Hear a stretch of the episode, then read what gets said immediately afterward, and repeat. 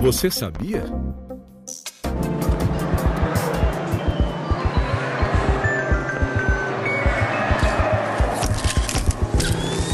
Será que você conseguiria viver assim?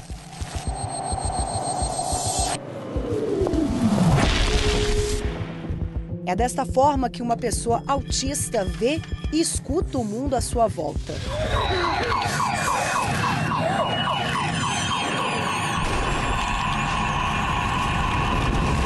Não é frescura.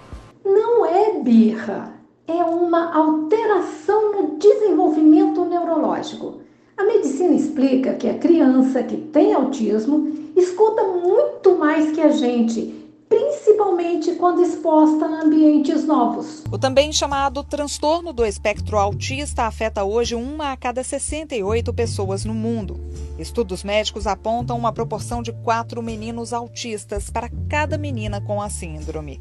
A estimativa é a de que 150 mil casos sejam diagnosticados por ano só aqui no Brasil, grande parte ainda na infância. E por que a gente está falando de autismo? É que este mês de abril foi escolhido para celebrar o Dia Mundial de Conscientização do Autismo.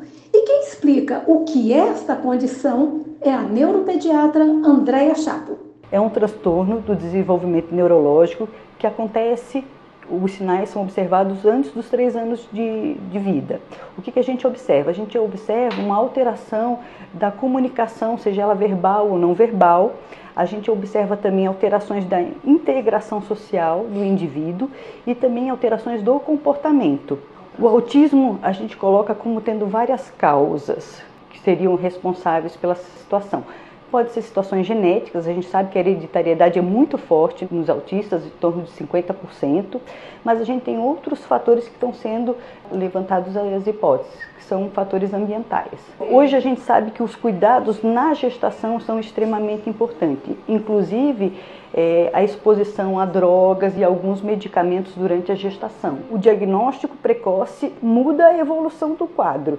A gente sabe que crianças que são tratadas mais precocemente, elas têm uma evolução muito melhor.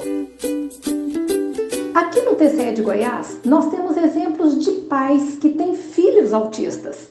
Tatiana Taqueda é presidente da Comissão dos Direitos da Pessoa com Deficiência da OAB de Goiás e conta os desafios após receber o diagnóstico. Na casa de muita gente é como se o teto caísse, né, sobre a cabeça desse pessoal.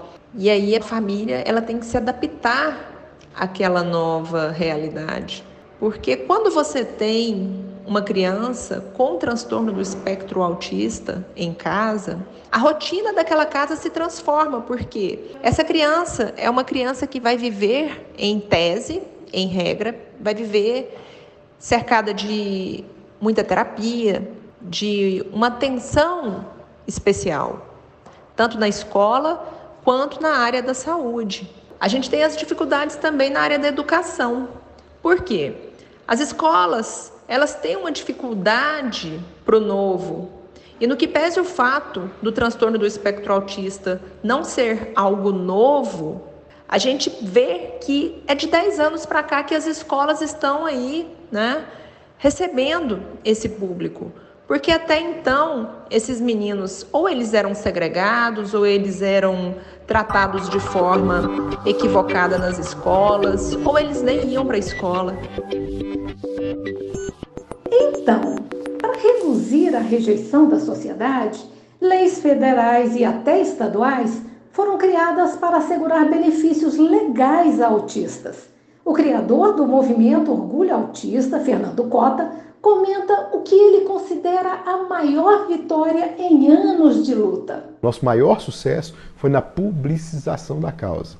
É, em mostrar que essas pessoas existem, que elas têm direitos, que elas precisam dos serviços do Estado, como todas as outras pessoas que não são autistas também. E voltando ao TCE de Goiás, aqui a inclusão já é uma realidade. Quem garante é Liliane Tenório, do Serviço de Informações Estratégicas, que tem gênios autistas. O autista de grau 1 o desafio maior quando ele entra na escola é com relação ao bullying mesmo, dos seus pares, porque são crianças que é, chamam a atenção por estarem ali dominando mais rapidamente o conteúdo. A memória deles é uma memória que se destaca. É, são crianças que têm ilhotas de conhecimento, então que é os chamados hiperfocos, né? Então às vezes ela, elas querem impor aquele assunto é, ou aquela brincadeira que elas mais gostam diante dos seus coleguinhas, dos seus pares, e isso às vezes gera algum tipo de rejeição. Mas, no geral, é, para esse grupo né, do, do grau é, leve, é, encontramos até certo ponto inclusão escolar, porém a falta de habilidade de, do corpo discente, muitas vezes, em mediar eh, situações que são inerentes a, a, essas crianças, né, que são os autistas de grau leve. A palavra de ordem é superação, interação.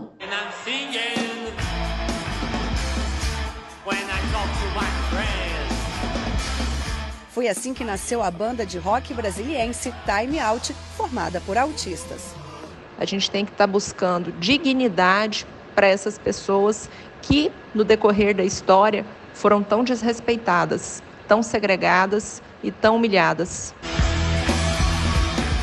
A luta é importante para ter as transformações que são necessárias. Sem a luta não, não é possível.